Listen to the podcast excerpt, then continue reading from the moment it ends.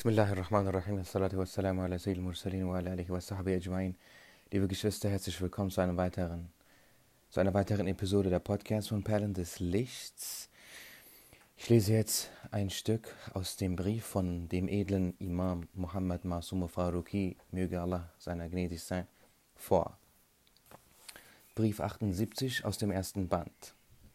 Um hohe Ränge im Islam zu erlangen, muss man muss man glauben, wie es die Gelehrten der Ahl Sunnah gelehrt haben, den islamischen Bestimmungen, Ahkam al-Islamiyya, folgen und dann in Liebe mit den Gelehrten der Ahl Sunnah verbunden sein.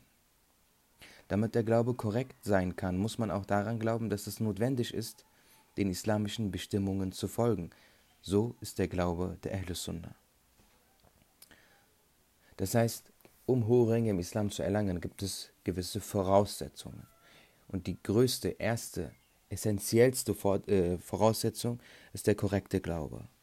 damit dieser korrekt sein kann, muss man ihn dem anpassen, was die Gelehrten der Sunnah als korrekten Glauben in ihren Werken verfasst haben. Diese eigenständig aus dem edlen Koran und aus den edlen Hadithen selbst herzuleiten, bedeutet die Religion und seinen eigenen Iman zu zerstören, denn man ist nicht in der Lage dazu. Der edle Koran ist kein Roman. Der edle Prophet ist kein Freiheitskämpfer oder ein Redner oder ein Politiker. Es sind sehr tiefe Worte. Der edle Gesandte ist Jawamirul Kelim. Das bedeutet, dass er in wenigen Worten sehr viele Dinge erklären kann. Nur ein Satz von ihm wird von den Gelehrten der Ahl Sunnah erklärt und es füllt Bänder, es füllt Bücher. Und dennoch sind die Gelehrten nicht in der Lage zu sagen, okay, jetzt haben wir es gänzlich erklärt. Da bleibt immer noch eine, ein freier Bereich, den wir nicht ergründen können, den die Gelehrten nicht ergründen können. Deswegen sagte der edle Gesandte wassalam, Bismillahirrahmanirrahim, Man fassara al-Qur'ana bi ra'ihi faqad kafar.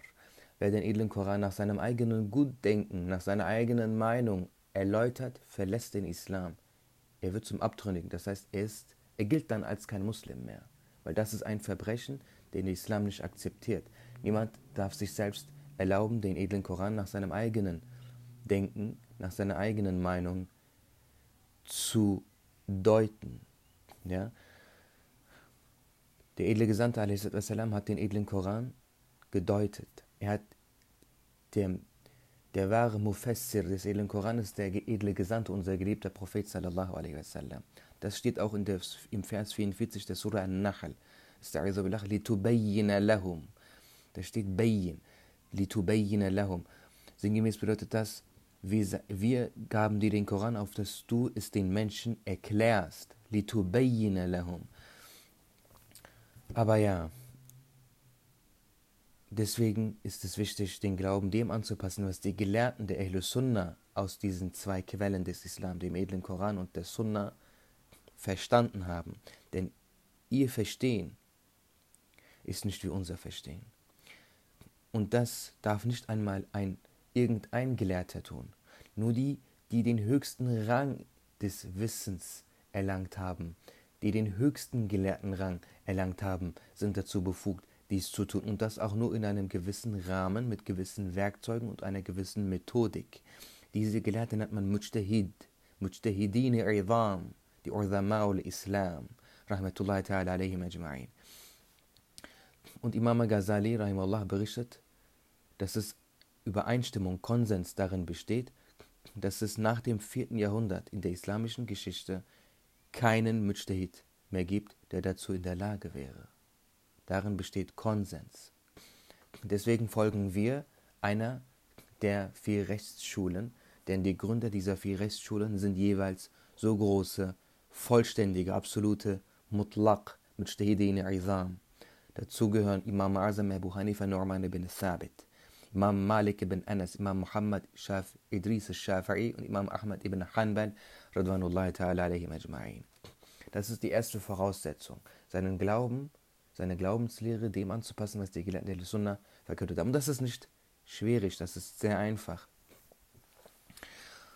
Um, höhere Ränge, um hohe Ränge im Islam zu erlangen, muss man glauben, wie es die Gelehrten der Sunna gelehrt haben, den islamischen Bestimmungen folgen und dann in Liebe mit den Gelehrten der Sunna verbunden sein. Ja, das hat schon alles erklärt. Dann muss man in Liebe mit den Gelehrten der Sunna verbunden sein. Denn unser geliebter Prophet sallallahu alaihi wasallam, so wie wir hier bei Perlen des Lichts immer wieder von den Gelehrten wiedergeben, das sind nicht unsere eigenen Worte, sondern wie ihr seht, sagen das die großen Gelehrten des Islam, unser geliebter Prophet wasallam, sein Herz ist ein Ozean der göttlichen Liebe. Er ist ein, sein Herz ist das Ozean der göttlichen Liebe. Und die Gelehrten des Islam sind die Perlen in diesem Ozean des Lichts. Deswegen heißen, heißt unsere Community auch Perlen des Lichts. Denn diese Perlen übertragen das Licht des edlen Gesandten. Das Licht des edlen Gesandten scheint auf die ganze Welt wie die Sonne. Ja? Die Sonne scheint auf die ganze Welt und erleuchtet alles, was das Licht trifft. Aber wie ihr seht, können wir dieses Licht nicht essen, liebe Geschwister. Kannst du Licht essen? Das können wir nicht. Das Licht verursacht gewisse chemische Reaktionen in der Erde. Daraus wachsen bestimmte Pflanzen. Bestimmte Tiere essen diese Pflanzen. Wir essen bestimmte Pflanzen. Wir essen bestimmte Tiere. Und dadurch ernähren wir uns. Das heißt, das Licht muss erst in einen anderen Format geraten, damit wir Laien in der Lage sind, das zu essen. Denn kein Mensch, ich habe keinen Menschen gesehen, der Licht essen könnte. Genauso ist es mit dem Licht des edlen Gesandten. Der edle Gesandte erleuchtet. Es gibt nur eine Gruppe von Menschen, die sein Licht direkt empfangen konnten. Und das sind die höchsten Muslime. Nach den Propheten auch die höchsten Menschen. Sie äh, äh, haben den höchsten Rang inne. Das sind die edlen Gefährten, die Sahabai Kiram, radiallahu anhu majma'in. Ihr müsst euch vorstellen, sie sind in der Lage, sein Licht direkt aufzunehmen und dazu ist kein anderer Mensch in der Lage gewesen. Nur sie waren es, direkt von ihm Licht zu empfangen. Allah hat ihnen entsprechend eine Seele, entsprechend ein Potenzial und ein entsprechendes Herz und eine entsprechende Kapazität und Aufnahmefähigkeit gegeben. Das ist genauso wie mit dem Strom. Gewisse Geräte müssen wir aufladen. Aber wenn die Ladung, dieser Strom, die Intensität zu stark ist, ich kenne mich jetzt mit den Fachbegriffen nicht aus, aber ihr werdet, ihr werdet schon wissen, in welche Richtung das geht, dann würde dieses Gerät, das man auflädt, explodieren. Ja? Genauso ist es mit uns. Oder Regen. Regen können wir nicht trinken, aber ohne Regen können wir auch nicht leben. Also was passiert? Allah ändert den, das Format. Das, der Regen fällt unter die Erde, unter der Erde sickert es durch. Und da gibt es einen Reinigungsprozess und dann wird es zu einem Teich, zu einem Bach, zu einem, äh, ge, äh, zu einem Gewässer, eine Quelle, die wir trinken können. Ja, genauso ist es mit dem Licht des edlen Gesandten. Deswegen, die edlen Gefährten haben dieses Licht empfangen und an jene weitergegeben, die sie getroffen haben. Die Tabe'in, die Tabe'i Tabe'in, die ersten zwei, drei, vier Jahrhunderte haben dieses Licht empfangen von den Tabe'in, von den Tabe'i Tabe'in. Und so entstanden dann sehr vollkommene Muslime, sehr reife Muslime, deren Seelen hohe Ränge in dieser göttlichen Liebe in die, erlangt haben. Sie sind sehr tief in das Herz des edlen Gesandten der göttlichen Liebe, des Lichts eingetaucht. Und deswegen sind manche von ihnen in der Lage, auch dieses Licht weiterzugeben, jenen, die sie lieben. Und sie zu lieben bedeutet, ihren Weg zu gehen. Ihren Weg zu gehen bedeutet, den Weg des edlen Gesandten zu gehen, denn sie weisen uns den e-, Weg des edlen Gesandten, sallallahu alaihi wasallam. Deswegen steht hier, in Liebe mit den Gelehrten der Ahlus verbunden sein. Denn die Gelehrten sind die Warathatil Anbiya'i. Sie sind die Erben der Propheten. Sallallahu alaihi wasallam wa alaihi salawat wa taslimat wa tahiyyat. Ikmaluha wa Ikmaluha So. Sie erben von den Propheten. Was haben sie geerbt? Das Wissen in erster Linie. Das Wissen, das sichtbar ist. Das Wissen, das man aus den Werken durch Wort und Schrift nun mal lernt. Dann haben sie auch dieses Licht in seinem Herzen geerbt. Über die edlen äh, Gefährten des edlen Gesandten. Ja, sie haben dieses Licht von ihm geerbt. Denn es wurde weitergeleitet von Perlen zu Perlen, von Perlen zu Perlen, wie eine Perlenkette des Lichts. Ja? Und dieses Licht gelangte bis zu uns heute. Und was steht hier dann im weiteren Sinne? Der aufrichtige Schüler erhält aufgrund seiner Liebe zum Gelehrten Fight, Faith, Liebe, Licht, Nur, Liebe zu Allah, das von dessen Inneren, seinem Herzen zu ihm strömt. Nach und nach wird er wie der Lehrer. Es heißt, dass die Entwerdung, Fana, des Herzens, also an nichts anderes als Allah zu denken, der Beginn der wahren Entwerdung ist. Das heißt, wenn man jemanden liebt, liebe Geschwister, wird man wie er.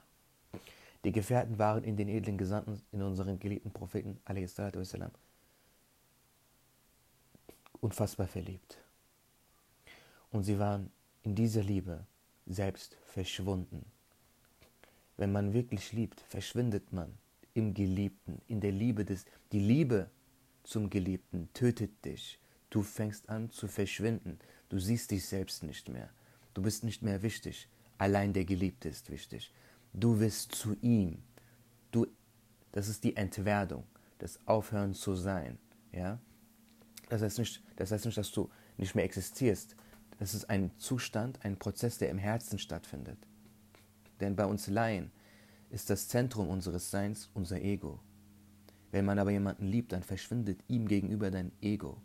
Und wenn man den edlen Gesandten liebt, verschwindest du in ihm, du verschwindest in seiner Liebe. Deswegen waren die Gefährten genau wie er.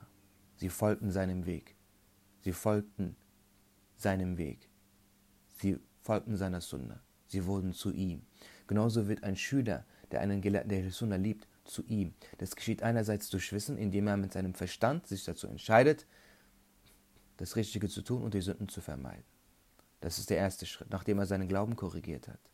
Deswegen ist es niemals erlaubt zu sagen, ab einer bestimmten Stufe ist es nicht mehr nötig, das Gebet zu verrichten. Es gibt Scharlatane, die geben, als, die geben sich als Gelehrte der Ahlus aus, die geben sich als Eulia, Gottesfreunde aus, sie entstellen die Worte der Großen und behaupten dann solcherlei Dinge, um den Islam zu entstellen. Oft sind das Spione des britischen Kolonialministeriums. Das ist nun mal eine gruselige Wahrheit und die Geschichte schreibt dies. Deswegen wurden die Worte von Mevlana Jalaluddin Rumi entstellt und verändert und was heute in seinem Namen getan wird, ist selbstverständlich Bid'ah und nicht zu entschuldigen. Seine Worte wurden verdreht. Mevlana Jalaluddin Rumi hat nicht getanzt, hat sich nicht gedreht, hat, hat niemals eine Flöte gespielt. Instrumente sind verboten. Nur unter gewissen Ausnahmen, Ausnahmeumständen sind Instrumente erlaubt. Das sind nur bestimmte Instrumente, nur für Frauen, nur, bei, nur an Hochzeiten. Ja. Deswegen sollte der Muslim heute sehr achtsam sein, sehr vorsichtig sein, sehr gut darauf achten, wem und was er liest und zuhört, was er liest und wem er zuhört. Wer darauf nicht achtet, wird seinen Iman verlieren, wobei er glaubt, dass er seinen Iman stärkt.